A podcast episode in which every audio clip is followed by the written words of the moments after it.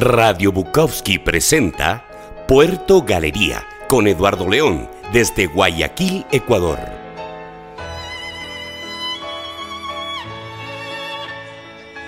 Hola, les saluda Eduardo León. Bienvenidos a un nuevo programa de Puerto Galería, su programa radial quincenal que se transmite desde Guayaquil, Ecuador y que nace con la consigna de visibilizar el arte en sus diferentes matices desde Radio Bukowski para el mundo, conoce las temáticas que iremos abordando por medio de la entrevista y que programa a programa lo convertiremos en una vivencia dinámica enriquecedora para usted, nuestro público oyente. Gracias a Casa Bukowski, una comunidad de soñadores a quienes nos gusta transformar los desafíos en realidad. El hogar donde nunca se apaga el fuego y donde creemos fielmente en la cultura, el arte y la literatura. Desde Puerto Galería abrazamos y saludamos la creatividad, el talento, lo relevante para dar cabida al auténtico, innovador e inspirador. ¿Qué sería el mundo sin ese camino de libertad, sin esa brisa de paz? Hoy nos acompaña Pancho Terán, cantautor ecuatoriano, que formó parte del grupo Contravía y luego siguió su carrera como solista. ¿Cómo estás, Pancho? Bienvenido al programa, bienvenido a Rayo Bukowski, bienvenido a tu casa. Gracias por aceptar esta invitación. Hola Edu, gracias más bien a ti por, por invitarme a tu programa. Yo muy gustoso de compartir estos momentos contigo y con la gente que te escucha eh, a través de Radio Bukowski. Así es que, nada, estamos listos para hablar de lo que, de lo que la tarde nos deje. Listo, Pancho. Bueno, vamos a la primera pregunta, ¿no? Esta debe ser una que te hacen siempre, pero bueno, nunca está de más, ¿no? Eh, ¿Cómo fueron tus inicios en el campo musical? Sí, efectivamente, desde las decía. sí, sí, sí, este, este. Yo comencé muy chiquito, muy chiquito. Comencé a los 11 años. Eh, yo tengo 56, o sea que tengo 45 años casi de estar en la música. Em, comencé profesionalmente con mis hermanos en un grupo que se llama Los Hermanos, se llamaba pues Los Hermanos Diablo, que era un grupo casi vocal, diría yo, casi, porque al, después nos fuimos, los hermanos, un grupo de hermanos nada más, nos fuimos sumando con instrumentos también después, conforme íbamos tocando, digamos. Eh, pero nacimos, yo entré al grupo cuando el grupo se hizo de seis, los hermanos Diablo ya había estado, ya existía desde antes, desde los años 60, eh, con mis hermanos mayores, mayores, eh, fue un cuarteto, luego fue un trío, luego fue, después del trío nos sumamos los tres menores, hizo un sexteto, em, y ahí, bueno, pasé desde los 11 hasta los 16, más o menos, donde pudimos grabar tres LPs, en esa época en LPs, ¿no? Grabamos en Farisa para el sello RCA Víctor, un sello internacional. Ganamos algunos discos de oro con un par de discos que llamaban, especialmente uno que se llamaba Un Beso Nada Más. Luego otro disco que se llamó Libres para Amar, que también, eh, esto es, Un Beso Nada Más especialmente se editó en siete países. Eh, pudimos hacer una gira de medios interesante que comenzó en Los Ángeles, arriba y bajamos por toda Centroamérica, México, Venezuela, Colombia. Duró más o menos un mes y medio la gira eh, de, medios, ¿no? Eh, perdí el año.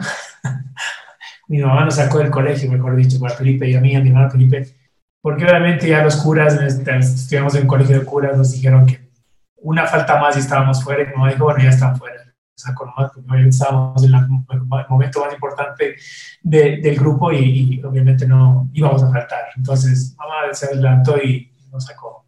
Afortunadamente siempre conté con una familia, bueno, con padres amantes de la música y, nos apoyaron toda la vida, a pesar de ser, de ser padres que de comienzos de siglo, ¿no? Mi papá nació en 1919, mi mamá en 1920 20 algo, no me acuerdo exactamente la fecha.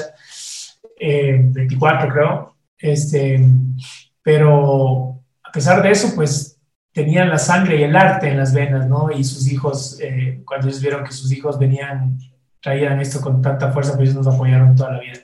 Entonces, esto fue hasta los 16 años. Eh, cuando ya nos abrimos, porque se abrió una brecha generacional, una brecha de gustos, ¿no? Y, de, de, gustos básicamente musicales entre los menores y los mayores, ¿no? Eh, Felipe y yo teníamos, como te digo, 16, 17 años y ya estábamos escuchando otras cosas, gustaban otras cosas y, ahí ya como que hubo un choque de generación y, salimos, se, se, acabó lo de Hermanos Diablo, se acabó ahí. Y Felipe y yo comenzamos a incursionar en otras cosas, ¿no? En la música yo tocaba jazz, tocaba con otras bandas, tocábamos en, en la banda del colegio San Gabriel, donde nos graduamos. Este, y tocábamos en todos los festivales, tocábamos en todos los festivales de música eh, colegiales que auspiciaban en ese momento una, una, una, gaseosa importantísima, este, y ganábamos, éramos los, la banda de San Gabriel era temida por todos los colegios porque éramos una banda muy buena, ¿no? Entonces, eh, ahí afirmé mucho en el tema de la batería, Felipe en la voz y tal, después de eso, pues ya, a los 21 años entré a Contravía, 22 años, 22 o 23, ya ni me acuerdo pero bueno, eso fue, como por ahí, 22, 23 años, entramos a Contravía los dos, armamos Contravía, pues que eso nació con una... Bueno, no sé si me extiendo o quieres que siga hablando o vas a preguntar, pues, pues te cuento todo.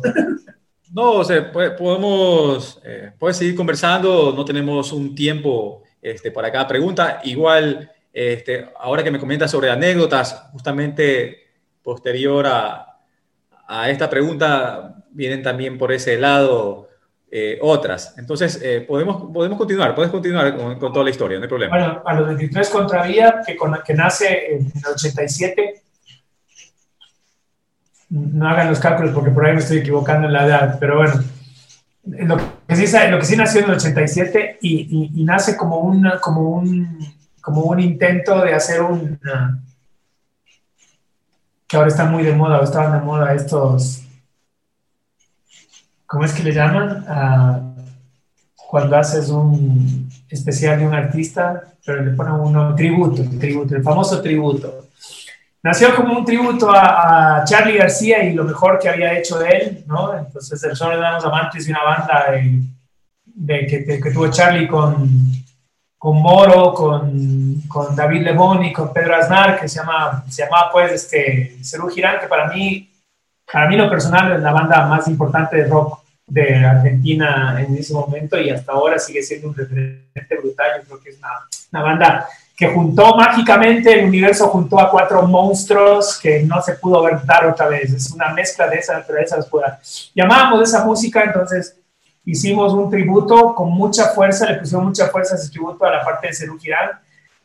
Y nos juntamos con algunos músicos pesados en esa época, ¿no? Nelson García, estaba Julio Cármenes, estaba Marcelo Aguilar, Jay Byron, mi cuñado, Felipe y yo, y aparte teníamos una sección de brass de, muy fuerte para, para esto, y armamos esto y salió tan bonito, nos, nos, gustó tanto lo que, lo que, lo que hicimos y cómo, y cómo, y cómo trabajamos juntos que dijimos después del show, súper entusiasmados, dijimos, no, esto hay que seguirlo, pero sigamos como, no como haciendo tributos ni haciendo covers, sino ya armemos una banda, porque todos los músicos músicos de, de, además ya de algún tiempo, de alguna historia atrás, ¿no? Entonces no estábamos como para hacer covers ni nada, sino que como ya vamos a hacer cosas propias y efectivamente nació Contravía y sí, sí, hicimos y comenzamos a sacar nuestros primeros singles que todavía eran en disco, acetato 45 y, y, después ya grabamos nuestro primer, nuestro primer LP, eh, perdón, no ya no era LP, nuestro primer CD y ahí salió sólido, y ahí está Tapando el Sol con un dedo, ahí está de, la Biblia, ahí están algunos temas más. Eh, un discazo, por cierto. Después sacamos otro disco que se llama Luz de Fuga, y el Contravía nació en el 87, digamos, con lo que te digo, pero bueno, 88 Contravía hasta el 98 que murió. Y después ya, pues, me quedo solo y en el 2000 me lanzo yo como solista y hasta ahora. Listo, bueno, entonces, eh, tus inicios son a los 11 años con los hermanos Diablo y después entre giras de viajes, intercolegiales, discos de oro, tu paso por Contravía hasta ser solista. Fuimos dos veces en la OTI representando al Ecuador en México y, México y España. Una vez con los hermanos Diablo y la segunda vez con Contravía en el 94. Ese dato es muy importante. Vamos a la segunda pregunta. Mira, este, Pancho, eh, yo estaba revisando tus redes sociales eh, antes, de, antes de realizar este, esta entrevista, con, eh, conversatorio, Y quería saber eh, qué es lo que tú defines como pop de autor. Eh, ¿Puedes explicarnos en detalle un poco esto? No, es porque yo le pongo un poco más de cuidado a las letras que a la, que, digamos, si, me, si, si, tengo que decirte dónde pongo más atención es en la letra que en la música, digamos. Pese a que comienzo con la música, con la forma de componer, yo primero hago la, la música, la armonía, la melodía y luego me incorporo la letra ya, pero con una limitación, digamos, rítmica, ¿no? Que ya me, que, que ya me, digamos, la melodía ya me limita la cantidad de palabras, de, versos y todo lo que voy armando ahí. Es la forma como aprendí a componer, entonces así lo hago yo. Hay otra gente que primero hace la letra y luego le pone la música.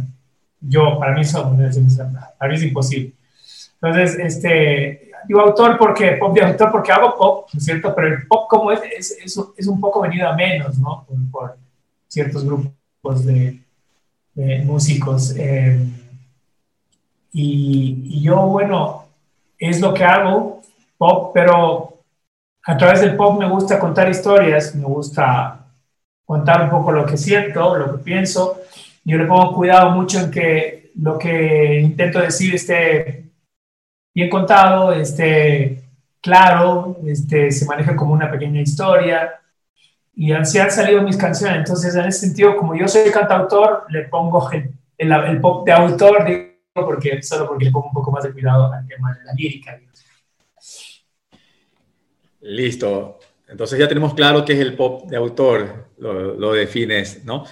¿Y qué hay más allá de Pancho Terán, el cantautor? Podemos conocer un poco más de, tu vida, o sea, cuáles son tus hobbies o cosas que nos quieras eh, comentar aquí en este programa. Bueno, yo tengo una doble vida. o sea, siempre desde los 21 años, eh, yo me casé muy joven, me casé a los 19 años, cumplidos apenas los 19 años eh, ya con una hija en camino, que era negra. Este, yo estudié medicina, tuve que dejar botada la medicina para, para, para dedicarme a trabajar, porque las teteros no se pagaban solos, digamos, ¿no? Entonces, este, había, que, había que hacer ese trabajo y todo, tuve que dejar, porque además me, me comía todo el tiempo, ¿no? Me consumía absolutamente todo el tiempo que tenía, pues está estudiando una carrera que te demanda 100% de tu tiempo, básicamente. No hay, no hay, manera de hacer otra cosa. Eh, y yo tenía que trabajar, entonces comencé a buscar trabajo. Bueno, me tocaba en bares en las noches, eh, vendí libros por un mes, eh, me fue pésimo. Este, le vendí solo una enciclopedia a mi cuñado que me compró por lástima. sin embargo, yo a los vendedores les tengo un respeto brutal porque es una gente que tiene una capacidad de convencimiento increíble. O sea, es un trabajo realmente, trabajo duro, pero hay que tener esta, este don, digamos, de la venta, del verbo, del verso. Entonces, este, pero yo no podía, no podía, no pude, nunca pude. Un día me encontré a las 12 del día con, caminando con terno, con traje, tenía un maletín donde tenía los folletos y las cosas. Había, tenía un método, esta gente tenía un método para, para, para buscar clientes y, nos daba una lista. Yo tenía que ir a buscar esa gente que había contactado previamente. Yo un día en el sur de Quito, yo siempre viví en el norte, centro y norte, y el sur de Quito no sabía que, me di cuenta como que de repente que me cayó la peseta, digamos, y estaba yo parado en una esquina sin saber dónde estaba. Y ahí me vino la pregunta como, ¿qué carajo estoy haciendo? O sea, ¿qué es esto? No, esto no, no es lo que quiero hacer. Y me di la vuelta y me fui para mi casa. Dije, no, esto no más. Y, y, luego comencé a buscar, eh, me ayudó mi hermano a, hacer unas pasantías en una agencia de publicidad que para mí en ese momento era como que la publicidad no la, ni siquiera había considerado en mi vida, no tenía ningún pero para, yo, para esto yo venía escribiendo canciones, ¿no? Eh, y como que me gustaba un poco escribir. Entonces, este, entré de, practicante de una agencia de copywriter, eh, de redactor, y, me encantó, o sea, me alucinó la publicidad. desde el día uno, todo, ¿no? La publicidad, esta cosa de hacer avisos, de, convencer a la gente, de no sé qué, y el mundo de la publicidad, ¿no? Estaba hablando de los años 80, ¿no? Entonces era 85, 86. Y era como muy mágica esa vaina, muy intensa, era un mundo loquísimo, ¿no? Eh, me gustó mucho. Y me quedé. Estuve un mes haciendo prácticas y al mes ya me contrataron y comencé a hacer, comenzó mi carrera ahí y ya a los cuatro años ya fui director creativo de esa agencia. Y luego me abrí una agencia propia con tres amigos más. Después salí, duró dos años mi estadía en la agencia esta propia, vendí mis acciones, me fui, nos peleamos y me fui a hacer una novela. Hice casting, me salió una novela, hice La Lola Calamidades, que es una novela en Ecuavisa, que, que, fue un trabajo interesantísimo. Casi un año, estuve ocho meses trabajando en esta novela, era todo el día actuando, ¿no? Fue a bestia, una experiencia maravillosa, me encantó la actuación ahí, eh, se me daba naturalmente la cosa.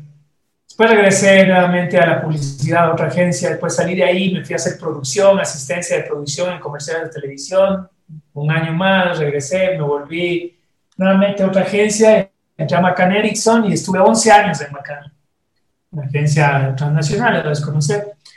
Eh, 11 años entre Ecuador y Costa Rica, que fui trasladado a Costa Rica dos años pues regresé acá como director, como, como, vicepresidente creativo para Macán, Ecuador, ya, después de Costa Rica, me encargué de toda la operación Ecuador. Fueron los momentos más increíbles de Macán. tal, vez fui el primer director creativo ecuatoriano de la, de agencia. No, no había directores, no, no, no, daban, no tenía ningún, un, creativo ecuatoriano no tenía ningún chance, ninguna posibilidad de ser director, digamos, director creativo general. Siempre los traían de fuera. Sin embargo, será porque llegué de Costa Rica que me vieron como extranjero. y, no, y, tuve, tuve la oportunidad de, quedarme, pero entré a un concurso básicamente. Eh, concurso y, con un colombiano y un peruano en ese momento, bueno, gané, me dieron la oportunidad y fue uno, fueron unos años gloriosos, cuatro años del 2002 al 2004. Eh, todo, todo, esto seguía siendo música, ¿no? O sea, entre la publicidad y la música me movía todo el tiempo. Entonces a mí Después me volví a ir a Costa Rica en 2006 a, otra agencia a formar una red de, la red de TVWA en toda Centroamérica. Después pasé a Sachi Sachi allá mismo y ya me regresé a armar mi propia agencia que hasta ahora la tengo. Este, y esto siempre paralelo, la música siempre, ¿no? Eh, entonces la música me sirvió, digamos, de escribir canciones me sirvió para también este, cruzar con la publicidad, porque al final en algún punto se cruza y la publicidad y la música me sirvió para la publicidad y la publicidad para la música de alguna manera, ¿no? Eh, las dos son, las dos, son dos, dos formas interesantes de, de, contar historias, ¿no? Tú en la publicidad cuenta historias de 30 segundos, tienes que aprender a sintetizar de una manera increíble, a 30 segundos, 40 segundos, máximo un minuto, una historia, contar una cosa. Eh, hacer storytelling tal vez así brutalmente. Y, y lo mismo pasa en, las canciones, tal vez con dos minutos más. ¿no? Tienes que contar, desde mi punto de vista, yo trato de intentar, intento contar historias que no, no, no pueden sobrepasar los tres, tres minutos y medio. Entonces he aprendido a sintetizar la vida entre la publicidad y la música, ¿no? Contando historias reducidas. Sí, justamente eh, una de las preguntas trata acerca de eso pero bueno, así como en la música, tu música trasciende, también veo de lo que nos cuentas en la actuación, la televisión, en la publicidad, que también, también has trascendido, con excepto en, la venta de libros. Pero bueno, vamos a, la, siguiente pregunta, porque justamente tiene que ver con una, la primera respuesta que me diste al, indicarme que tú tienes una doble vida. Entonces, yo recuerdo haber asistido a un concierto tuyo en el Teatro Centro de Arte acá en Guayaquil. ¿no? Este, y papá de primera mano esa relación con el público, como eh, cuando ya te estabas despidiendo las últimas tres, cuatro canciones, la gente se creó un clima increíble, la gente estaba de pie, aplaudía. Esa conexión que tienes ahí en el escenario, este, el dominio escénico. Entonces, yo quería saber si es que el Pancho Terán que vemos en el escenario es el mismo que vemos en la vida. Es el mismo, tal vez un poco más recatado, te diría yo. En la vida puedo ser un poco más idiota, pero en el escenario este, me, me, me controlo un poquito. Este, pero intento ser exactamente el mismo, ¿no? Yo no tengo poses de artista, ni mucho menos. Nunca he podido, nunca he sido así. El que ves en el escenario soy exactamente yo. Y cuando, y mis canciones son básicamente un libro abierto, o sea, yo lo que canto es lo que he vivido, lo que he podido ver, lo que he podido, lo que me ha impactado de historias propias o historias contadas o lo que he podido ver en la vida y que, y que de alguna forma se van acumulando dentro de mí y en algún momento tiene que salir y sale en forma de canciones. Pero no tengo nada inventado, es decir, yo, yo soy incapaz de mentirme a mí mismo, ¿no? Eh, mentirme a mí mismo en el sentido de, de crear canciones como para venderlas. que, no, que, no, que no las siento, que no las he vivido, que no las, que no, tiene, que no, que no, hay, que no, no tiene ninguna, digamos, no hay una experiencia detrás o un feeling, un sentimiento, no hay nada atrás, sino que es solo un montón de palabras bonitas dichas de alguna manera para, tal vez para pegar, ¿no? mi objetivo jamás en mi vida fue pegar, o sea, es como tener hits. Tal vez por eso he tenido hits, eh, porque no, las, no, les, no, les, no los he construido de esa manera. Tal vez por la, por la honestidad de las letras, tal vez por, la, por esa forma tan transparente, decir las cosas, es que he hecho clic con la gente y las historias mías se han convertido en algún punto en soundtrack de la vida de las personas, ¿no? Y eso ya, eso es lo máximo que te puede pasar como artista, ¿no? Que, que, tu música esté que sea parte de una pequeña historia de alguna persona es, es, maravilloso. Entonces, no, no hay poses, no hay, no hay un artista y hay un Pancho Terán por fuera, no es de la misma persona. Solo que en el escenario canto y en la vida hablo como loro, tal vez, no sé. Ah, bueno, aprovecho la oportunidad igual para decir que ese concierto fue de, un nivel muy alto. La verdad es que lo disfrutamos mucho, fue fantástico, es una de las épocas eh, imborrables, imborrables. Centro de arte. Eh, sí ya como solista, ya estaba, no me acuerdo de esto. Este, sí, fuiste como solista, así es. Fuiste como solista. he ido tantas veces, me encanta ir a Guayaquil, me encanta, que es, porque es un público maravilloso, la verdad. Sí. La verdad que sí. Siempre acá las puertas abiertas, bienvenido todas las veces que... es lo único que espero, lo único que sueño es poder nuevamente subirme a un escenario y compartir con la gente, seguro. Eso, es, eso tal vez es mi, mi gran sueño, y volver al gimnasio. Bueno, vamos. Eh, la siguiente pregunta. Eh, no sé si nos podrías ayudar con cuáles son las canciones nacionales que Pancho Terán disfruta escuchar y asimismo internacionales, extranjeras. Mira, de la época de, de la época de la época de antes, había cuando te acuerdas de Clip y todo esto, ¿no? De Guayaquil esta banda Clip que a mí me gustaba mucho, esa canción Pienso en ti, creo que se llama. Pienso en ti, claro. Es, como una... Clásico, como, sí, es un clásico y es, es una... Está tan bien construida esa canción, es, linda. Recién comentaba en el Twitter sobre esa canción, decía que es una de las canciones más bonitas de la época, no me acuerdo. Este, me gustan cosas, muchas cosas de, de muchos artistas de aquí, ¿no? Eh, de los viejos, digamos, de, de la vieja guardia, Sergio Zacoto, tiene cosas increíbles. Su hermano Andrés Acoto, aunque, aunque tiene un, aunque no sé, aunque no tiene como, como, como la, la, la, fama o la popularidad que puede tener eh, el, Sergio, eh, pero Andrés tiene unas cosas maravillosas, maravillosas. Eh, me gusta un montón lo que hace él, diferente del hermano. Este, de cada artista hay cosas lindísimas, ¿no? Eh,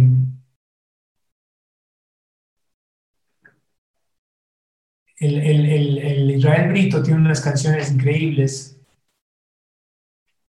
Con él hemos trabajado juntos muchas veces. Em, y ahí de las nuevas generaciones, este, bueno, hay gente, hay gente muy talentosa, ¿no? Mis sobrinos. en la casa hay tanta música, en mi casa, en mi familia hay tanta música que es... Pero ahí está Mateo, Mateo Terán, eh, eh, Camila, Majo, María José, Jennifer, que es otro tipo de... Todos ellos son sobrinas mías, ¿no? Martín Terán, que está haciendo, nuevamente está saliendo otra vez a la música. Este, había bandas ahí como The Pound, como cosas así que, que, me gustaban mucho, ¿no? Eh, y como eh, Cementerio de Elefantes y cosas así. Este,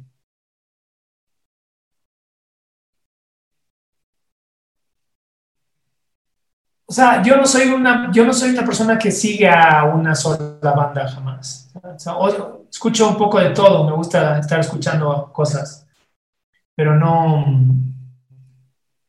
no me caso mucho con una, con una sola banda, no me gusta de todo, este, de internacional, bueno, aparte del rock clásico de toda la vida, mucha influencia en música, dicen, yo no me doy cuenta mucho, pero que hay mucha influencia de los Beatles en ciertas progresiones armónicas, una banda que a mí me, ha, fascinado siempre. Eh, bueno, yo, yo oía también, qué sé yo, Yes, este, Rush, eh, eh, Bon Jovi en algún punto me gustó, ciertas cosas, no todo. Eh, Jethro Tull, bueno, ¿qué te diré? Mucha, mucha música, ¿no? Police, y, de, lo, de, lo, nuevo, Jorge Drexler era una de, uno, uno, de los referentes para mí, ¿no? Uno de los maestros, ¿no? Por la manera de, qué manera de componer de ese tipo, qué manera de, componer, qué manera de escribir. Mi sueño siempre ha, sido tocar una, cantar alguna canción con él, ¿no? Eh, yo siendo un seguidor, yo le conocí, yo le, yo le descubrí por una amiga uruguaya en Costa Rica, justamente en el 2000, en el año 2000 eh, oí su primer disco de Frontera, el disco Frontera. Y oí la primera canción y fue de esas cosas, hay poca música que a mí me, me rompe los esquemas, así como que, wow, esto es diferente, esto es una cosa que no había escuchado. Y eso me pasó con él. Me pasó eso, escuché y dije, wow, esto no, no se parece a nada. Y luego escuchando sus letras y todo eso, qué maravilloso. Entonces es un, es un placer escuchar a Drexler, es un verdadero placer. Entonces, este, eso, ¿no? En música en español. Eh, y bueno, hay mucho. Difícil, una pregunta difícil porque, porque hay mucha música, hay mucha música. Y, y es difícil como que ubicarse. Bueno, pero en todo caso, eh, ya sabemos que te gustan muchos grupos, muchas bandas, entre ellas aquí Nacional Clip, eh, Sergio Sacoto, Israel Yurito, eh, todos tus sobrinos. y de ahí, pues, música extranjera puede ser los Beatles, Rush, Rush perdón, Bon Jovi, Police y Jorge Drexler, entre otros que mencionaste, ¿no? Eso es lo que, lo que recato y bueno, pues ahí veo que... Hay muchos, bueno, ya nos puede Numerar tantos. Eh, vamos a la, a la, siguiente pregunta y este es, tiene que ver con uno de tus canciones. Dice, bueno, tú dices que cada canción tiene una historia que contar, ¿no? Viene, nace de tus vivencias. Quería saber que cómo nace tu lugar. Bueno, tu lugar es una canción que nace de, una, de un momento de, de, ansiedad y de, desespero, ¿no? De soledad. Este, yo estaba de novio, bueno, tuve un noviazgo de como de cuatro años con una, con una chica guayaquileña, de hecho, actriz, eh, Vilma Sotomayor, ahora vive en México. Bueno, hace rato que vive en México. Justamente se fue a México a estudiar cuando rompimos, digamos, se terminó todo. Y, casi a la, mucho después, como a los seis meses del año, recién sentí el vacío. Y caí en depresión, de hecho, me entré en una depresión un poco fuerte. Y fue, fue terrible ese momento, porque en el sufrimiento, bueno, yo soy una persona siempre que en el sufrimiento me he sido más productivo. sea, cuando estoy peor, escribo más. Se le saca provecho a ese, ese, momento. He tenido esa capacidad de poder sacarle provecho a esas cosas y creo que tal vez eso es lo que me ha, lo me ha mantenido a flote, ¿no? Poder, poder coger ese dolor y construir cosas. Eh, eso me ha, eh, me, ha, o sea, poder crear de lo destruido, de lo destruido y volver a construir, eh, me ha dado, me ha dado esta posibilidad de sobrevivir, digamos, de alguna manera, ¿no? Entre tanto dolor, porque ha tenido momentos complicados. Y ese momento fue un momento de, vaya, de desamor, de, vaya, no es la historia de amor de cualquier persona, cuando pierdes una persona, entonces nació tu lugar ahí. y, nada, es la canción. Bueno, entonces, eh, la canción... Que la todo el mundo, yo creo. Tu lugar nace entonces de una historia de desamor, de ansiedad, de vacío. Pero lo que nos queda aquí, o sea, claro, es que justamente esas vivencias de, de, destrucción, por así decirlo, sirven para pues después construir, ¿no? Son momentos productivos. Y aquí viene la siguiente, la siguiente pregunta que te mencionaba hace, hace un momento acerca que, que comentábamos de la publicidad. Y es pues tu gran amor es la música y tu pasión la publicidad. ¿Algún consejo que puedas dar a las bandas jóvenes en las que se, involucra, en la, que se involucres ambos factores? La publicidad. Con, eh, la publicidad con la música. Yo creo que fue muy coyuntural lo mío, ¿no? Yo no podría decirte que, que hay una fórmula ahí que, ¿no? Si funciona. Porque yo solo, tal vez consciente y tal vez muy inconscientemente aprendí a aprovechar esos dos mundos, ¿no? Para el uno y para el otro lado. Pero no es que... Yo creo que cuando haces música hay que dedicarse a la música. O sea, deja la publicidad para mover lo que estás haciendo musicalmente. Pero para darle difusión, digamos, ¿no? Para, para poder presentar lo que estás haciendo de una manera correcta publicitariamente. Pero cruzar esos dos mundos a mí me tocó. No creo que sea una fórmula para nada, no creo que sea necesario. Yo tuve esa suerte o no, digamos, no, sé, pero no creo que sea, no creo que sea una cosa de, que tenga que ser así jamás. O sea, no, no. Y creo que más bien el consejo es que si haces música, dedícate a la música. O sea, dedícate 100% al proyecto, dedícate a, sacar el jugo a eso, dedícate a generar una comunidad de fans, una comunidad de, gente que te sigue, gente que te, escucha, cosa que yo no he hecho bien, no lo he hecho bien. Eh, y creo que es vital porque ahí está tu base, ahí está tu plataforma, ahí está donde, esa es la gente que te sostiene como artista. Y tienes que aprender a respetar a ese público, a quererlo, a nutrirlo, a darle de comer para que crezca. Y, eso es importantísimo en el arte, ¿no? el artista, porque vives de eso, vives de tu gente. Bueno, vamos a una, a una pregunta. Esta acá, pues, eh, tiene que ver con dos escenarios y para ver cuál es el que tú prefieres. Si tuvieras un concierto este, en la playa con una banda sonora, o un on-plop en la cima de una montaña. ¿Cuál de estos dos escenarios preferirías y con qué canción abrirías ese evento? Siempre, siempre me ha gustado y me, me sigue gustando en la intimidad. Es decir, yo prefiero con banda o sin banda, digamos, a un blog o a banda completa, prefiero espacios chiquitos espacios reducidos. Y no me importa si es en la playa o es en la montaña, pero que yo tenga ese contacto con la gente, o sea, que yo les pueda ver a las caras, porque cuando yo cuento, porque yo cuento historias de alguna manera y me gusta contar las razones, un poco me gusta contar cómo nacieron las canciones, muchas veces hago, hago un pequeño preámbulo para contar un poco siempre cómo nacen las canciones, de dónde vienen. Y me encanta ver las reacciones de la gente y me gusta verles a los ojos, me gusta esa cercanía porque me siento en casa, mientras más cerca estoy, cuando puedo ver las reacciones de la gente, eso me nutre y me, y me, y me, y me, y me alimenta en el escenario.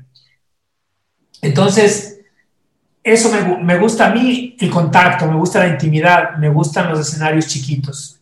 Y como te digo, no me importa si estoy en la playa o en la, en la, en la, montaña, pero que sea, que sea íntimo. ¿Y, ¿Y, con qué canción abriría? Bueno, últimamente, no últimamente, pero, pero algunos shows he abierto con una canción que se llama, y ahora no mucho, pero lo hacía con una canción que se llama Soy lo que soy, que está en el disco de 2190 días, que es un disco en vivo, que nunca se vendió, nunca salió a la venta, es un proyecto cerrado, pero son 18 canciones en vivo y ahí abro, con, y ese concierto abro justamente con esa canción Soy lo que soy, que es una visión, que es una, un autorretrato básicamente. Em, y, y cuento eso porque es una forma de presentarme. Esa canción es reemplaza un poco ahora que estoy, soy Pancho Terán, vengo en, la, en todas, las, todas las preguntas y como mi historia no sé qué, la cuento esa canción soy lo que soy, eh, soy hecho de arena y cal, hecho de bien y mal, y cuento un montón de cosas de, cómo soy, ¿no? Eh, mirando en el espejo me doy cuenta que estoy en el medio de la vida, de ahí para adelante voy contando cómo fue mi vida, cómo también tuve problemas, eh, fue un desastre, pero luego sobreviví y aquí estoy, dice al final, ¿no? Y aquí estoy y soy lo que soy, ¿no? entonces me gusta presentarme con esa canción. Listo, entonces prefieres los escenarios pequeños donde pueda haber una intimidad con el público y iniciarías el, evento con la canción Soy lo que soy, que me, de, lo que, de lo que conversaste, de lo que comentaste, es un álbum que no se vendió, pero creo, me imagino que lo podemos encontrar en, la plataforma de YouTube. Cualquier plataforma está. Cualquier plataforma. O sea, la plataforma está y está, tengo el show completo, pero creo que justo esa canción, justo esa canción no está en mi canal de YouTube, que es Pancho Terán Música, Music. Eh, justo esa es la primera canción que creo que no está. Creo, no estoy seguro. Pero en las plataformas está, lo puedes ver. Ya. Puedes escuchar, perdón. Pancho, hablemos un poco de Contravía. Eh, la primera anécdota que se te venga a la cabeza y cuál sería esa canción que la escuchas y te traslada a esa época. O sea, las canciones más, más, más no representativas, porque no, no, creo que hayan representado a la banda, pero las más conocidas son justamente Tapando el Sol con un Dedo y Tel Aviv. Em, éramos una banda, en esa época había, había programas de, televisión, de música, sintonizando y, no sé qué. Eh, no sé qué show, ya no me acuerdo la de cuál El show de Bernard, además, este, bueno, había algunos, algunos programas de fin de semana eh, de música, entonces ah, nosotros hacíamos videos. Y a mí me encantaba, yo escribía los guiones para los videos, por ejemplo, ahí me servía la publicidad un montón, yo escribía los guiones y co-dirigía con unos amigos de una productora y hacíamos los videos, entonces, este, el primer video que hicimos, eh, eh, ya como, digamos, como yo guionando, porque antes hicimos músicos de universidad, que fue un, que trabajamos con una, con una, con una productora. Eh, ellos, ellos escribieron los guiones y todo, yo no entré pero cuando ya la primera, mi primer proyecto como, como, como, como yo escribiendo el guion fue Taparse con un dedo y lo hicimos en 16 milímetros, lo hicimos en cine. Eh, y fue una experiencia maravillosa porque eran épocas de, éramos tan pelados y tan llenos de ganas, tan llenos de vida que no nos importa. Y ahorita me a pensar y digo, ¿cómo hacíamos eso? Porque hay una producción, hay gente, hay no sé qué, hay una historia, grabado en cine, eh, grabado en cine, filmado en cine, este, eh, con una, como te digo, con gastos que ahorita yo digo María, ¿no? Eh, y era porque había ganas y todo, y todo el mundo acolitaba y éramos pelados que queríamos hacer las cosas y nos inventamos las maneras, no importaba, y éramos súper recursivos y no sé qué. Entonces, esas experiencias a mí no se me borran nunca, ¿no? Estar filmando hasta altas horas de la noche y luego editando toda la madrugada y nada nos importaba y era hasta ver las cosas cómo quedaban de, de hermosas. Y, y, para mí eso es una experiencia hermosa. Por ejemplo, Tel Aviv es un video de tres pesos, o sea, no costó nada, pero es tan creativo en la forma de contar la historia, en ser blanco ahí, nos inventamos dividir la pantalla, este, la cambiamos de velocidad, este, para que se vea en cámara rápida, así que sin que eso afecte al audio, o sea, y nos inventamos las maneras para hacer eso, ¿no? Y, y nada, esas son cosas que se te quedan grabadas por toda la vida. Y de contravía, eso como, eso como, como experiencia, pero, pero hay temas de contravía que, que nunca, nunca, nunca, digamos, no fueron famosos como esos dos que se volvieron famosos, pero que creo que representaba más a la banda, ¿no? Y lo que hacíamos. Eh, si vos oyes un disco de Contravía, quita Tapando con un dedo quita Tel Aviv y te vas a encontrar con un montón de canciones que son realmente la esencia de Contravía. Eh, eh, porque éramos una fusión de pop, de, digamos, de pop rock. Era una única banda que tenía una sección de brass en las canciones, había mucho arreglo de brass. Eh, este, había ciertos matices de jazz, había ciertos matices incluso de música clásica, porque todos eran como académicos, ¿no? La mayoría. Y entonces había muchos aportes desde diferentes áreas en esa banda, ¿no? Y por eso era una banda muy respetada, por, incluso por los músicos. Eh, pero lo que hacíamos tiene un grado de dificultad musicalmente, ¿no? Eh, y eso es lo que le volvía especial a esa banda, ¿no? No era un pop ligero, digamos, era más bien un poco más complicado y nos gustaba, nos gustaba hacer eso. Sí, bueno, ahora este, nos estaba justamente hablando de los videos, que era, era de la que se trata la siguiente pregunta.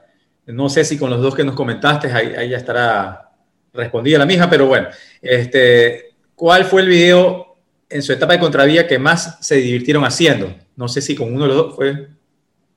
Definitivamente Tel Aviv. Tel Aviv. O sea, divertido. Fue, fue, fue, fue, todos metidos en un set toda la noche hasta la madrugada, pero inventándonos vainas. A ver cómo hacemos esto. No sé cuánto, ¿no? Pero si bajamos la velocidad de la música y grabamos más lento para que luego le subimos la velocidad y que, que calce, bueno, era todo, un, era todo un laboratorio viendo cómo hacíamos esa historia. Otro que nos divirtió mucho hacer, que es una producción un poco más compleja, de hecho, es. Eh, ¿Cómo se llama ese tema? Olvidé bestia, el nombre. Eh, Cuéntanos la historia, ¿cuál es la historia de la canción? Pues, a ver si la ubicamos. La historia de la canción es, es de un, de un, de un tipo que, le, que una gitana le, le, le, maldice, le maldice a tener, a pasar solo en la cama, a tener sexo de una maldición sexual, digamos. Y porque él se negó le rechazó a esta mujer y esta dijo, te cagaste. dijo, hoy vas a sufrir esta maldición y vas a, no vas a poder dormir, vas a tener que salir a buscar sexo todas las noches, ¿no? Es una cosa así. Entonces el tipo es un maldito eh, y tiene que salir todas las noches a buscar una mujer, ¿no? Y, y, es eso, es como el tipo se despierta con pesadillas todas las noches, unas pesadillas súper eróticas el tipo se levanta desesperado y se tiene que vestir y salir a la calle como un vampiro, ¿no? A buscar sus presas. Eh, de eso trata. En, ya me el nombre ahorita. Este. Pero ese fue un video con bailarinas y fue todo un tema ahí, ¿no? grabando en dos discotecas, en la calle. grabamos en el antiguo hospital militar que ahora es un museo, pero en ese momento estaba botado, era una casona impresionante si conoces aquí el Museo del Hospital Militar Antiguo, gigantesco. Y ahí nos habíamos metido a vivir en puro indigente, estaba tomado. Pero había alas que, áreas del, del, del, del, lugar que estaban, primero que eran peligrosísimas porque algunas ya no tenían casi techo, piso, entonces podían matarte fácilmente. Nos adueñamos de uno de estos enormes salones de, de, digamos, donde había muchísimas camas seguramente ahí y ahí nos metimos, hicimos el video toda la noche, ¿no? En oscuridad absoluta. Es que no había ni una planta que tuvimos que arrendar, porque no había luz en el lugar ni nada. Y tenía historias de fantasmas, tenía historias de hasta ahora. Como fue un hospital militar, mucho dolor, mucha muerte, sabe Dios qué habrá pasado. Entonces, gente que trabajaba en el museo me cuentan historias terribles. Y ahí esa noche pasamos sin saber mucho, hasta ahora nos enteramos, sin saber mucho que pasaba en, en, esos lugares y era como, fue una experiencia muy chévere esa, esa canción. Bueno, ahora vamos a, a... Me voy a acordar el nombre. Luego vamos a entrar a tu canal de YouTube y ahí vamos a buscar el video.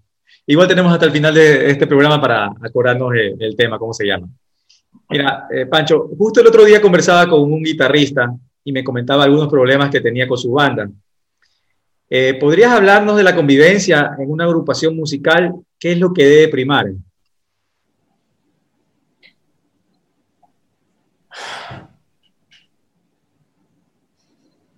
Primero tiene que haber una química, una química importante. No puedes hacer música con quien, con quien no te sientes cómodo. Eh, una banda es un matrimonio, es eh, un, matrimonio entre muchos, un matrimonio comunitario. Este, el respeto es importantísimo. O sea, si vos no respetas a la persona que, que tienes a tu lado como, como coautor, como co-creador de lo que estás intentando hacer, olvídalo. Si no respetas sus criterios, sus aportes, estás loco. Otra cosa de ahí me paso al aporte, o sea, una banda todo el mundo tiene que aportar desde donde venga. Contravía tenía esa capacidad. Contravía uno, uno decía, mira, tengo estos cuatro acordes y nos sentábamos a trabajar y ponían los cuatro acordes en el estudio y yo me acercaba al piano, por ejemplo, y ya me, me imaginaba una melodía y Felipe ya le seguía con la melodía más allá y luego el bajo hacía su parte y el otro decía, ¿por qué no hacemos aquí un no sé, un puente y hacemos no sé qué, y se iba construyendo entre todos, o sea, todos éramos albañiles de ese proyecto.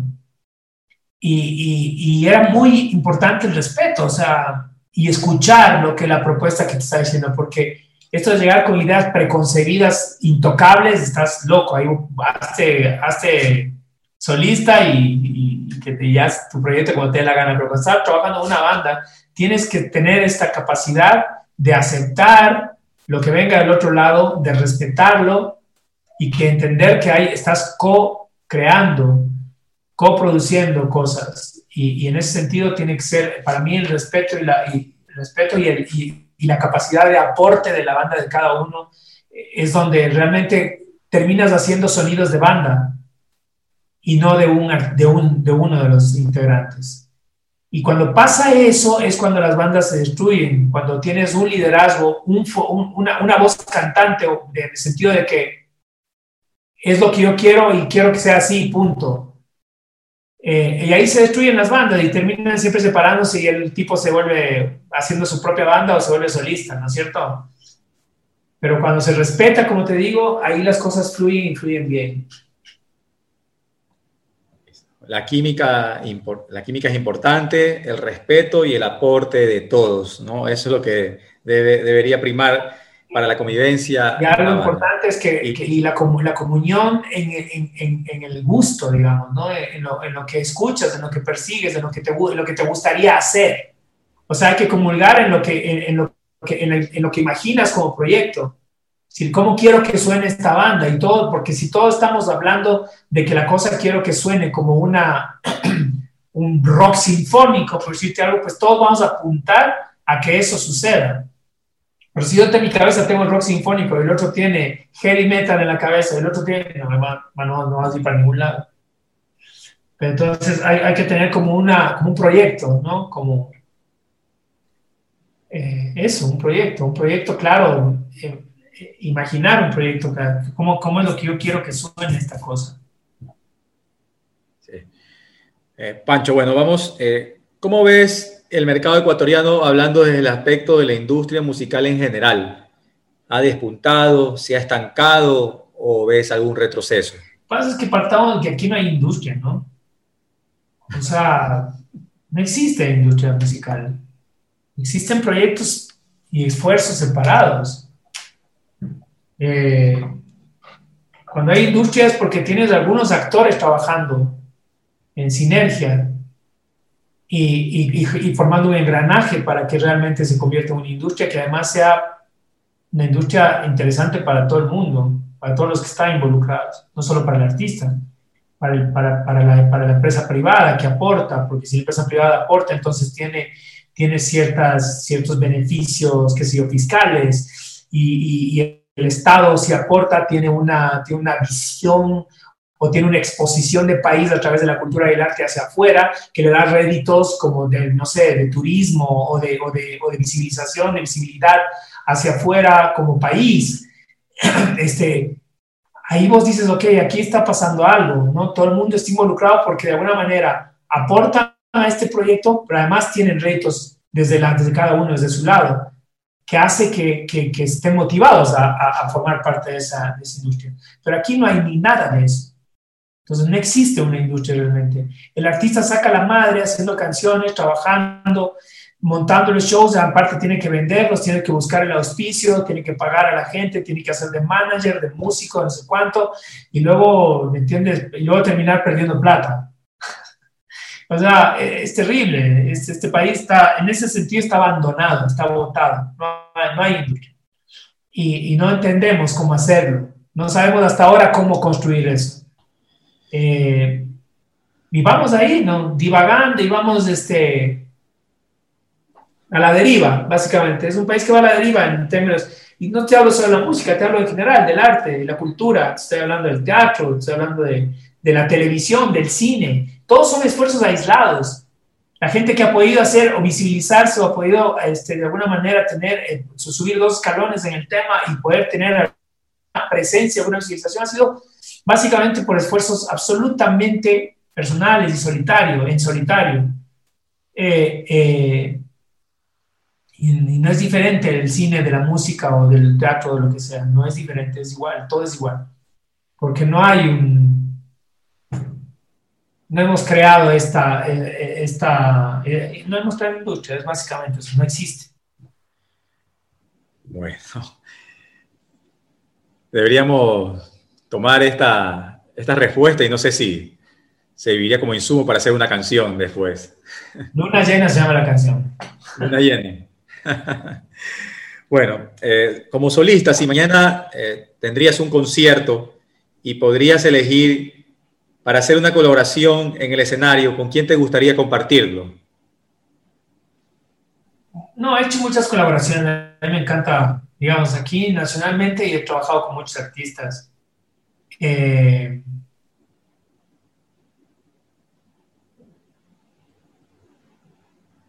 no tengo nadie en especial, así como que. No, o sea, yo, si está dentro de lo que, de lo, que yo hago, eh, todo me sirve, todo me funciona, todo me, todo me, todo me ayuda a seguir creciendo, colaborar con gente, ¿no? Eh, con cualquier artista donde, con el cual yo me sienta cómodo en el escenario. Eh, digamos, para mí hacer una canción en reggaetón, por ejemplo, yo no me sentiría cómodo y puedo respetar mucho al reggaetonero y puede ser muy bueno, pero yo no me siento cómodo haciendo eso, entonces no, no, no, no podría hacerlo fácilmente. ¿Tu última eh, colaboración con quién fue? Entonces, ¿recuerdas? ¿Cuál, cuál fue mi última? Sí. El último concierto que di, aquí no sé si fue el último, el, penúltimo, estuvo, hice algo con Pamela Cortés, una, una, canción que de hecho la grabamos juntos, que también la puedes encontrar ahí en el, en el YouTube. Eh, se llama De cuando en vez. Eh, una, canción, una canción romántica, ¿no? Muy sencillita que la cantamos juntos. Eh, no he cantado con el Sacoto, por ejemplo, me gusta. Ah, no, bueno, hicimos lo de los Beatles, pero, pero no hemos cantado un concierto de música de él o la mía, juntos no. Puede ser chévere con el, Sergio hacer algo. Eh, con el Andy sí hicimos, con el Andrés Zacote hicimos una canción recién de él, muy linda, una samba, que está también en, también está en YouTube. Eh, se llama Princesa, por si acaso si quieres buscarla. Eh, vaya, no sé. Todos los artistas de aquí, pues, a mí la mayoría me merecen todo el respeto del mundo y yo encantado de, colaborar, hacer colaboraciones con ellos, encantado en el escenario. No tengo ahorita un nombre así como que... Pero me he sentido muy cómodo trabajando con el Israel, por ejemplo. Muy cómodo, hicimos seis shows seguidos, todos exitazos, así, fue una brutalidad. Él cantaba mis canciones, yo las de él, hacíamos dúos, compartíamos, era, era muy lindo, proyecto muy lindo. Eh, nada. Y bueno, continuando con el tema de, de, tu etapa como solista, ¿cómo fue la experiencia eh, de ella en Costa Rica? ¿De, como publicista dices? No, o sea, de, como solista en Costa Rica. Ah, es que yo me fui como publicista a Costa Rica, ¿no? Y ya aproveché, bueno, yo conocí a un, a un músico allá, un amigo de otro amigo, eh, que se llama Bernardo Quesada, es un músico costarricense, cantautor, es una bestia, es, un genio, eh, toca todos los instrumentos, todos, canta increíble, compone impresionante, es productor. Y él escuchó, escuchó mi disco Tu Lugar y se quedó enamorado de esa canción, Tu Lugar. Y él cogió personalmente el disco que yo le había regalado y se lo llevó a una radio allá, que es una radio como, no sé, como como La Bruja, como una, una radio grande nacional allá, 93.7, me acuerdo cómo era. Y no me avisó que se lo había llevado y le presentó al dueño de la radio y le dijo, mira esto, escucha. Bueno, el tipo le encantó y yo sin hacer nunca, una vez fui a la radio, creo, creo, no me acuerdo bien. Pero la canción estuvo dos meses en primer lugar en Costa Rica sin hacer ningún esfuerzo. Pura vida hice shows en, unos bares allá con él y después de hecho, esto era en el 2001, porque yo lancé el disco de en el 2000 aquí, de tu lugar. Y en el 2001 ya estaba tocando allá y después vine a lanzar el, el, disco acá en el 2001 recién y estaba viendo afuera. Y cuando vine a lanzar me armé toda una banda en Costa Rica y me vine con la banda completa. Vinimos siete músicos, eh, seis músicos y, y seis músicos y Johnny, Johnny Ayala, que es mi compadre, que es músico que me ha acompañado toda la vida, guitarrista, y siempre está conmigo, siempre está en todos los shows. Y él se fue para allá para armar la banda. Eh, y vinimos todos juntos a, lanzar el disco aquí, y fue, fue una maravilla. Me vine trayendo al, al, Bernardo que sabe que te digo, y, y él abrió mi show aquí, de hecho, abrió el lanzamiento. Entonces, en Costa Rica no hice, no tuve mucha actividad musical porque en realidad estaba haciendo publicidad. Eh, he desperdiciado grandes oportunidades, la verdad, grandes oportunidades. El disco Tu Lugar en el 2001, en la canción Tu Lugar, se escuchó, y negra, perdón, se escuchó en una novela colombiana que se llama Francisco el Matemático. Era, era parte de la música de algunas escenas de la película, de la película, de la novela. Tu lugar también sonó, pero yo nunca aproveché. Nunca hice el trabajo, no tenía, nunca tuve manager. Eh, porque tal vez nunca me dediqué realmente a la música, ¿me entiendes? Tal vez eso es lo reprochable de lo mío. Nunca me dediqué 100% a la música. Mientras más, como comencé tan pelado en la publicidad, más dependiente era de la publicidad porque mi vida se pagaba con la publicidad. Entonces me daba terror dejar todo lo que ya había construido ese momento para dedicarme a la música. Y nunca lo hice. Sí, pero bueno, yo en este punto yo sí creo que debo decir que eh, tus canciones eh, tocaron a muchas personas acá, ¿no? Eh, en el país tocaron muchas, muchas historias que, escribías y que cantabas, eran las historias eh, de las personas, de tu público, que iban a tus conciertos y las escuchaban, y que marcaron, como yo siempre digo, ¿no? marcaron una, una etapa en la vida, eh, un muy buen material, ¿no? Que hubiera sido, como tú dices ahora, bueno, que no, no aprovechaste, si hubieras aprovechado, ¿no? Como, como, como hubiera sido, pero así, o sea, el, al tiempo que le dedicaste, tocaste muchas, muchas, muchas personas con tus letras. Sí, podría haber sido de otra manera. Sí, podría estar en otro lugar ahorita y, viviendo otra historia seguramente. Pero bueno, la vida es como es. ¿Y cómo fue la experiencia como solista en Ecuador? ¿no? te pregunto porque este programa, Puerto Galería, se, se escucha en todo el mundo. Entonces, yo obviamente conozco tu trayectoria, pero quisiera que también las personas que nos, escuchan conozcan un poco más de primera mano cómo fue la experiencia. De, ser solista. Sí, acá en Ecuador.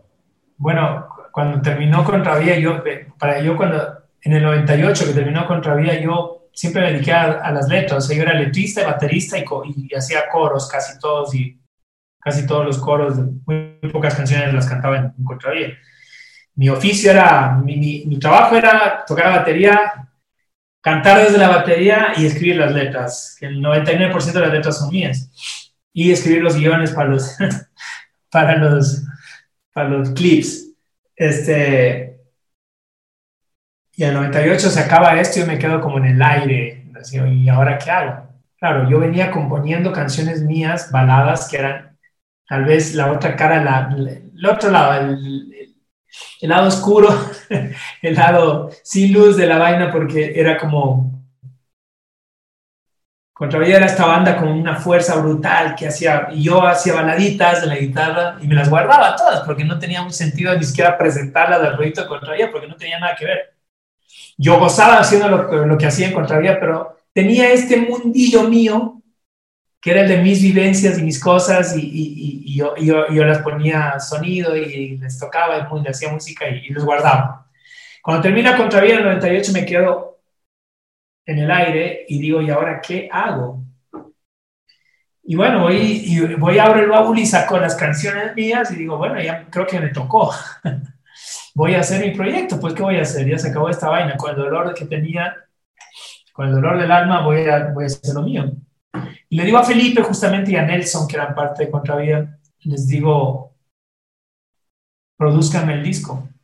Y, y, ellos se encargan de la producción de ese disco y salió este, este disco maravilloso de tu lugar.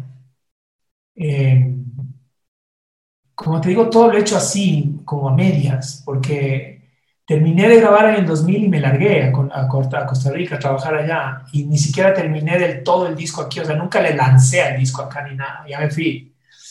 Entonces mi hermano se quedó a cargo del lanzamiento del disco acá y después de, un año me, me llama y me dice ya, venga, porque ese disco está pegadísimo aquí, entonces tenía que regresar a lanzarlo como te dije. Pero, claro, tal vez como contravía yo estaba como que me sentía protegido detrás de la batería, ¿no? Yo ya siempre fui, vaya, sí, sí, siempre fui canchero y en Los Hermanos Diablo yo era el, el, Michael Jackson de Los Hermanos Diablo, digamos, el más chiquito, el, el que bailaba, el que hacía la, el que hacía las, las, las, volteretas en el escenario, me encantaba esa pendejada. Este, y ya más grande, cuando, me, cuando ya no tenía la batería, cuando ya no tenía nada y yo estaba enfrentado solo, cuando no tenía que compartir con nadie el escenario, era yo, mi, micrófono, yo parado al frente y el público, ahí me topé con la dura realidad que, ¿y ahora qué voy a hacer, no? Este, ya no hay volteretas, ya no hay nada, ¿qué hago? Y decidí ahí donde yo decidí ser yo mismo. O sea, ser, ser yo mismo en el sentido de, ok, este, voy a cantar voy a conversar con la gente a través de mis canciones. Voy a contar las historias de mi vida con mis canciones y voy a compartir con la gente si no tenía más objetivo que ese. Y no quería que sea más que eso, digamos, no que sea ese proyecto de honestidad absoluta de solo hacer eso. al principio fue duro porque de alguna manera tienes que mantener un, contacto arriba, tienes que mantener un nivel de interés y de contacto con la gente constante para que la cosa fluya. Y eso vas aprendiendo conforme, conforme pasan los años, ¿no? Y sabes que de pronto ahorita voy a cantar esta canción, mejor no la canto, porque creo que el ambiente no está para esto, vamos a cambiar por esta otra.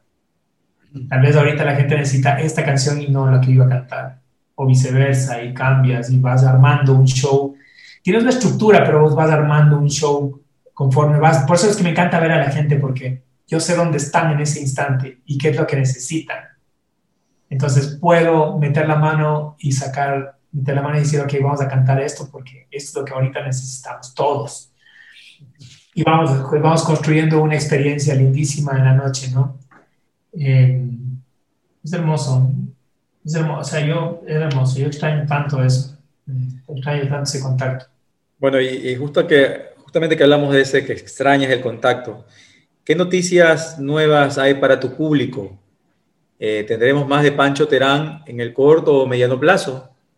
Bueno, yo venido, vengo, vengo a ver, yo en el 2018 comencé un proyecto que se llama, este, bueno, sería mi cuarto disco, o mi cuarto proyecto, mi cuarta obra, ya no sé ni cómo llamar, ya no, ya no ni discos, ¿no? Entonces es como, eh, pero es un cuarto proyecto eh, que se llama Caleidoscopio, que es una, que es una versión, digamos, una, una visión del amor, pero vista desde diferentes cristales, ¿no? Eh, ya no es el amor de pareja, nada más. Eh, como siempre ha sido como lo mío, es como que dije, no, esto ya es demasiado como egoísta, ¿no? Cantarse solo tus historias.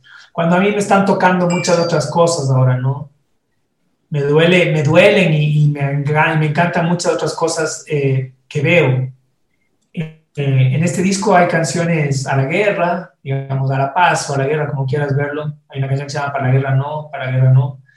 Eh, canciones de amor, canciones contra la violencia de género, canciones, eh, tengo una canción que se llama, este, bueno, que la escribí para, para, escribí como una semana después del terremoto de Manaví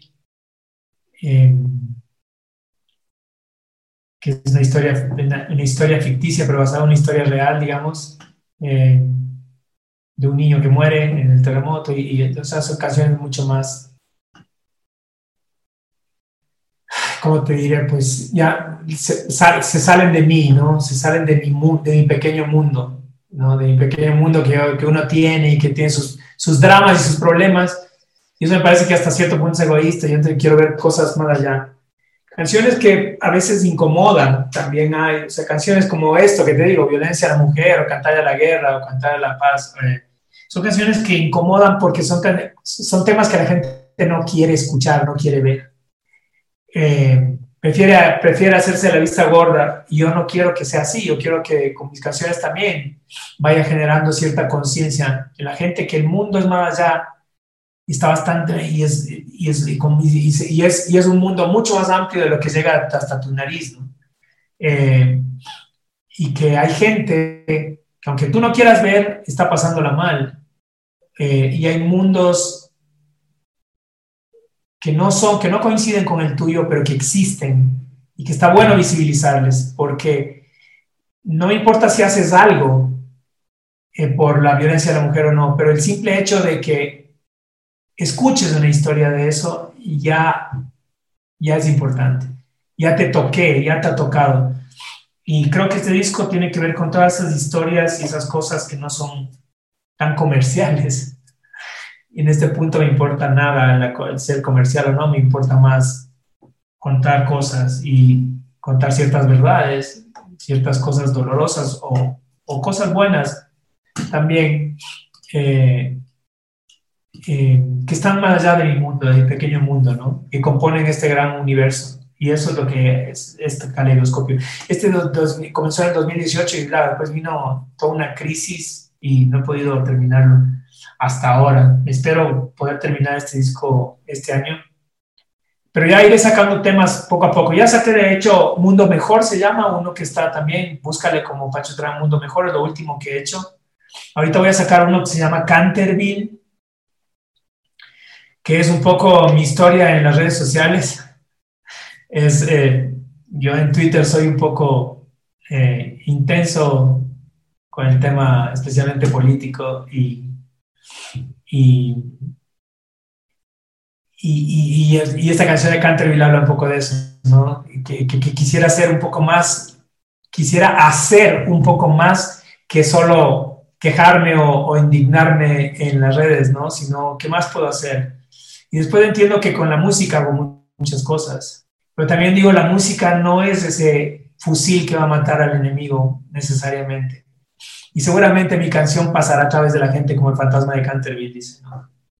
Eh, y no pasará mucho. Pero bueno, esa canción es ahora la que voy a lanzar, voy a hacer un videito también. Y tengo otra que se llama, bueno, acabo de, y estoy terminando algunas canciones. Eh, una que se llama Respira, que es lo último que acabo de hacer, que también le tengo solo en guitarra, no está grabada nada. esa no está grabada. Canterville sí está grabada para la guerra nada, que también está lista para lanzarse. Tengo esta que te digo Respira, que está terminada recién. Y tengo otras más. Ahí tengo algunas que, que bueno, en esta pandemia uno lo, lo menos que puede hacer es escribir, ¿no? Componer. Sí, bueno, tú decías que la, la música no, no es el fusil que va a matar al enemigo, pero eh, genera una reflexión y justamente allá va la siguiente pregunta. Eh, reflexionando sobre la música, ¿alguna lección de vida que te haya dejado? La música. No sé, una lección de vida, no, no, sé si una lección, pero, pero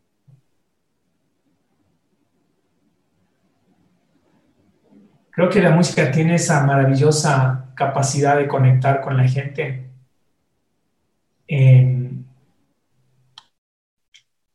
Donde todos en algún punto estamos vibrando en la misma, estamos todos conectados, todos sintiendo lo mismo, todos en el mismo barco haciendo exactamente lo mismo y sintiendo lo mismo. Y creo que eso deberíamos intentar hacer en todos los ámbitos de la vida, conectar con las personas, somos tan poco empáticos, somos tan distantes de las realidades de tu hermano que está al lado, eh, que creo que lo que tenemos que lograr es, poder conectar. Si este mundo conectara un poquito más, a través del amor, porque yo creo que es la, porque la música es amor, la música es eso, o sea, cuando te hace vibrar el corazón, te hace vibrar, la, te hace latir el corazón y la sangre que fluya más, porque la música tiene esa magia, tiene esa capacidad. Eh, es el amor lo que hace eso. Entonces, si pudiéramos conectar por el amor, eh, sería maravilloso, porque, porque seríamos mejores personas y podríamos hacer proyectos juntos, juntos, soñando y pensando y latiendo el corazón a la, a la vez todos, ¿no? conectados. Yo creo que tenemos que lograr conectar nuevamente como seres humanos. Y creo que la música me ha dejado ese, ese aprendizaje, que uno puede conectar con los demás, eh, aunque sea por una hora, a través de, de la música. Y eso creo que hay que poder trasladarlo hacia otros ámbitos y hacia otros lugares. Sí. Bueno, ¿qué tal lector eres, este Pancho? Era muy bueno, ahora estoy leyendo tan poco. Tampoco. A mí creo que Netflix y, y, y, la, la, la, publicidad y, las redes sociales me jodieron la vida. Tengo que darle más tiempo a, los libros. Este, siempre me ha gustado, pero ahora no es, hace rato que no agarro un libro, es una tontera. Estoy leyendo Caín hace rato que no termino. Bueno, entonces me, me lanzo a la siguiente pregunta que tiene que ver con eso, por eso te, la hacía. Es, ¿algún poema eh, que hayas leído por ahí y que te gustaría hacerlo canción? ¿O algún pasillo que te gustaría tocar? No sé, una de las dos que quieras. No soy un pasillero, la verdad. Pero me encanta un pasillo que, pueda, que le hemos cantado en familia muchísimas veces, que es el invernal sí la he escuchado, Bernal. Eh, es, una, es, una, obra de arte, así, una letra maravillosa. De pronto hacer una versión de eso en algún punto me gustaría. Eh, y hay un poema que, que, se me quedó grabado hace muchos años de Ernesto Cardenal. Eh, no me acuerdo cómo se llama, no sé si se llama Apocalipsis, no sé, pero, pero comienza, y he aquí que vi un ángel, todas sus células eran ojos electrónicos y oí una voz que me dijo, abre tu máquina de escribir y escribe. Y vi como un proyectil volaba de Europa a América y en 20 minutos, digamos que era como un tema, un tema tenaz. Eh, pero está tan bien escrito, está tan maravillosamente contado, que, me gustaría ver si algún día también tomo ese, ese, poema y lo hago una canción. A mí me cuesta mucho, ¿ah?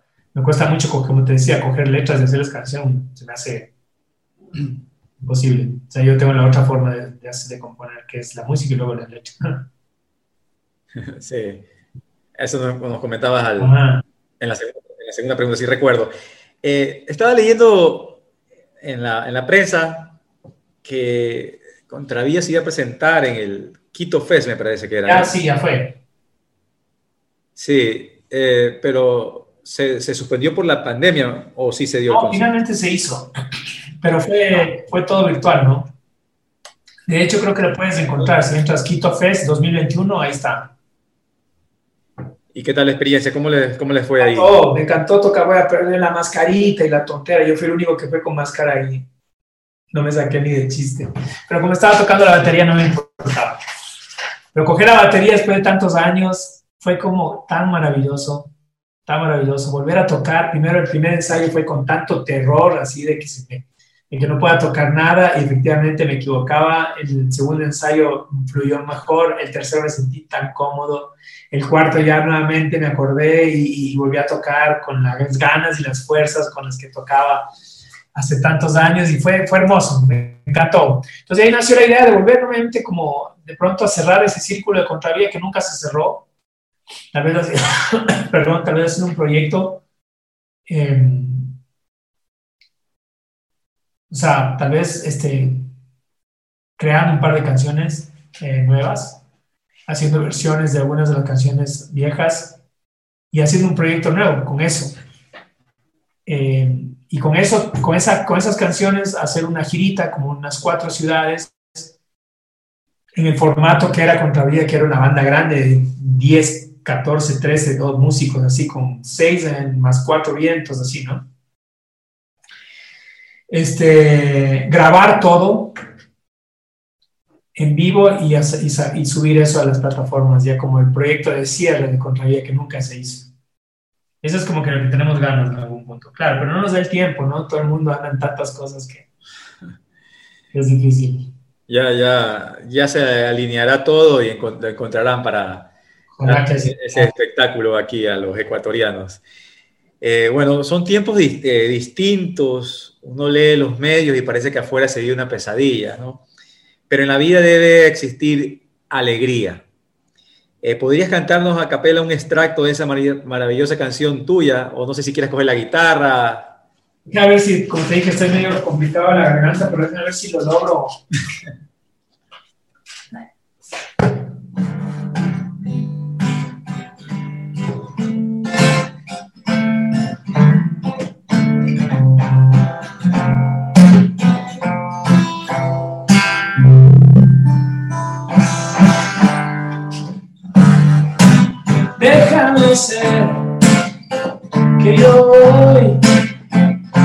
a renacer.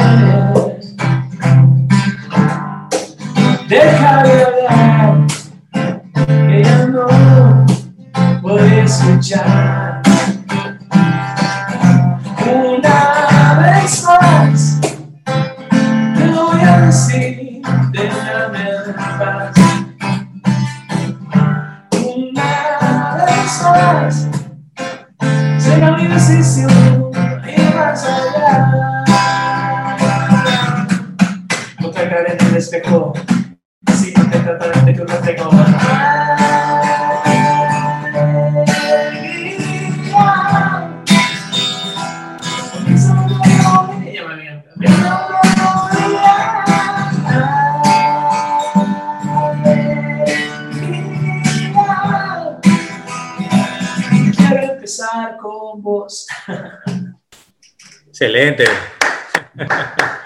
muchas gracias, muchas gracias por, por cantar un pequeño extracto de la canción, una canción muy bella, muy hermosa. Este, y bueno, la verdad es que, eh, bueno, ya tenemos más de una hora en el programa y ha sido una conversación eh, muy entretenida, muy gratificante, muy reflexiva eh, y entre tantas cosas más. ¿No? Quiero agradecerte una vez más por, por, la apertura, por haber aceptado la invitación para poder conversar acá en el programa Puerto Galería y no sé si nos puedes ayudar con unas palabras de despedida para que le hables a, a, tu público. Nada, contarles a todos, este, primero mandarles un abrazo gigantesco a través de, tu programa y tu radio. Eh, yo feliz de conectar a través tuyo con la gente y, nada, solo contarles que me muero de ganas de vernos nuevamente y encontrarnos en un abrazo, encontrarnos en unas canciones, en un escenario, vernos nuevamente a los ojos, a la cara y, cantar juntos, ¿no? Este para mí es tal vez mi sueño más, más grande. ya un año y pico así es, es mortal. Eh, ya no se puede más.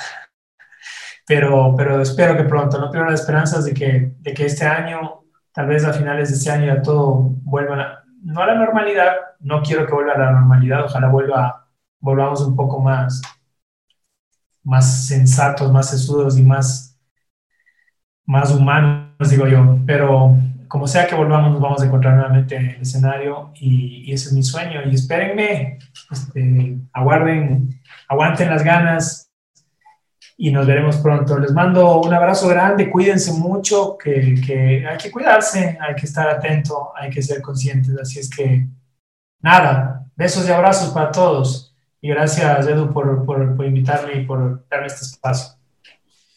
No, a ti, este, Pancho, eh, todos los éxitos del mundo y hemos llegado al final del programa y esperamos que el mismo haya sido de su tal agrado.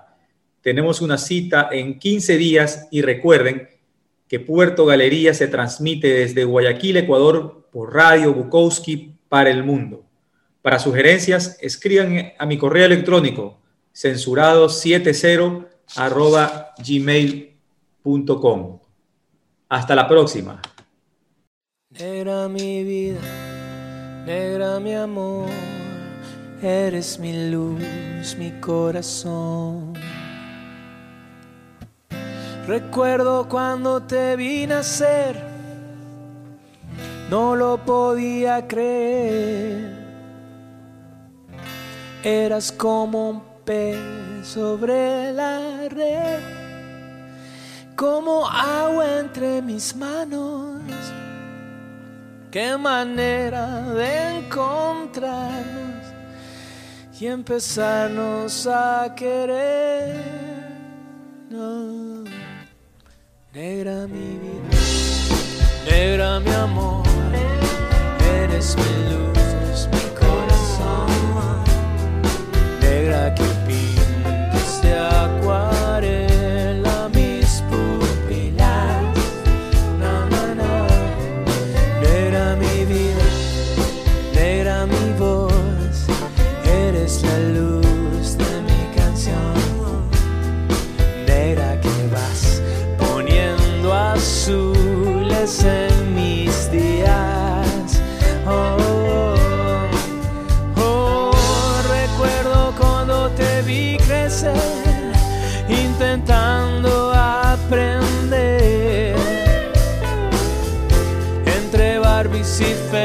del calendario y las brujas del armario. Papi, déjame esta noche junto a ti. Ahora te veo aparecer y eres casi una mujer.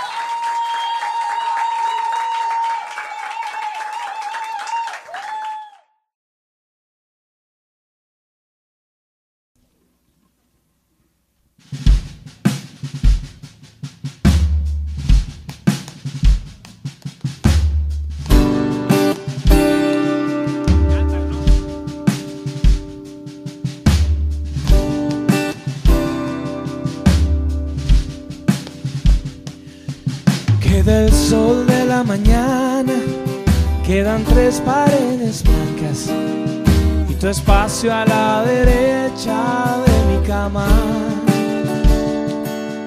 Queda el closet sin tus cosas, quedan sueltas esas hojas de tu viejo libro de García Lorca. Y tu adiós que me retumba en la noche. ese adiós y esa noche.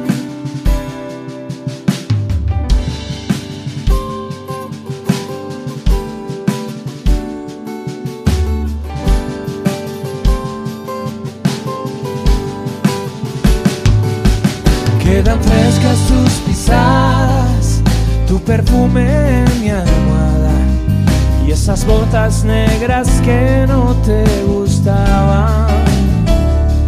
Queda en mi cajón tu luz y un poema y esa cruz que dejaste ahí por ser tan descuidada. Y ese adiós que me retumba en ese adiós y esa noche rompiendo mi corazón ese adiós sin reproches que reviven esta canción.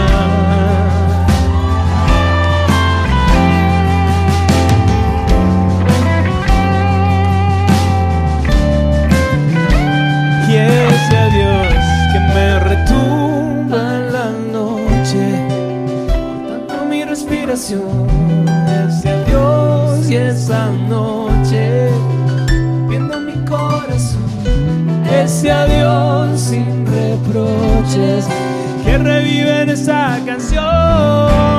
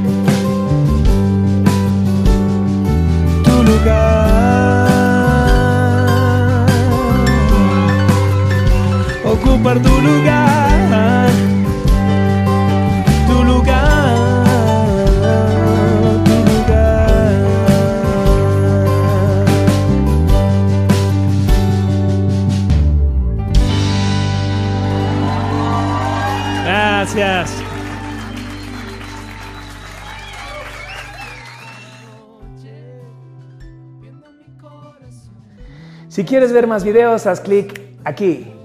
Pero si quieres suscribirte al canal de YouTube de Epicentro, haz clic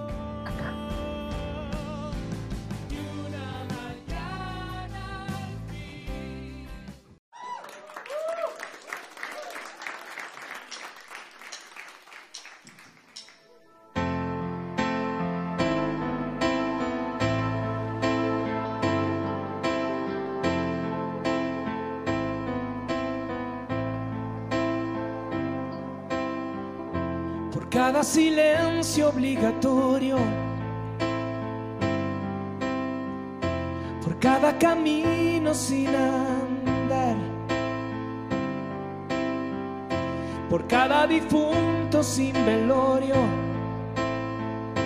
por cada deseo destinado a naufragar, por cada verdad condicional.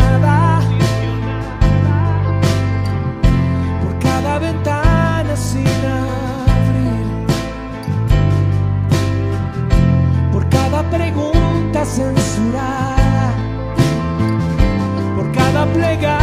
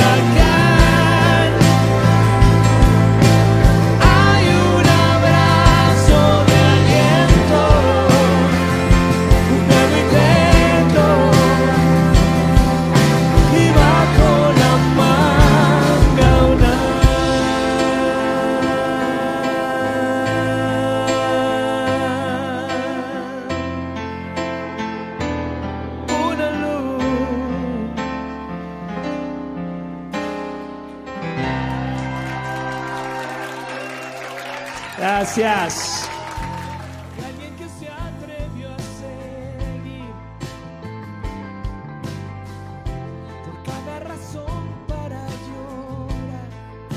Si quieres ver más videos, haz clic aquí. Pero si quieres suscribirte al canal de YouTube de Epicentro, haz clic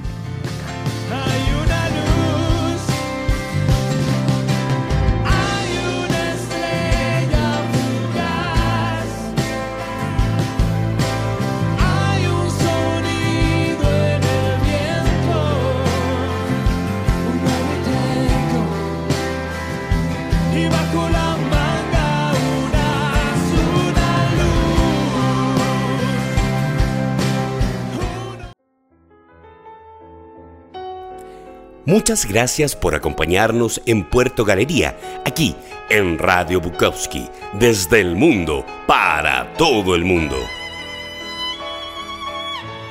Las opiniones vertidas en el programa recién emitido no necesariamente son compartidas por Radio Bukowski.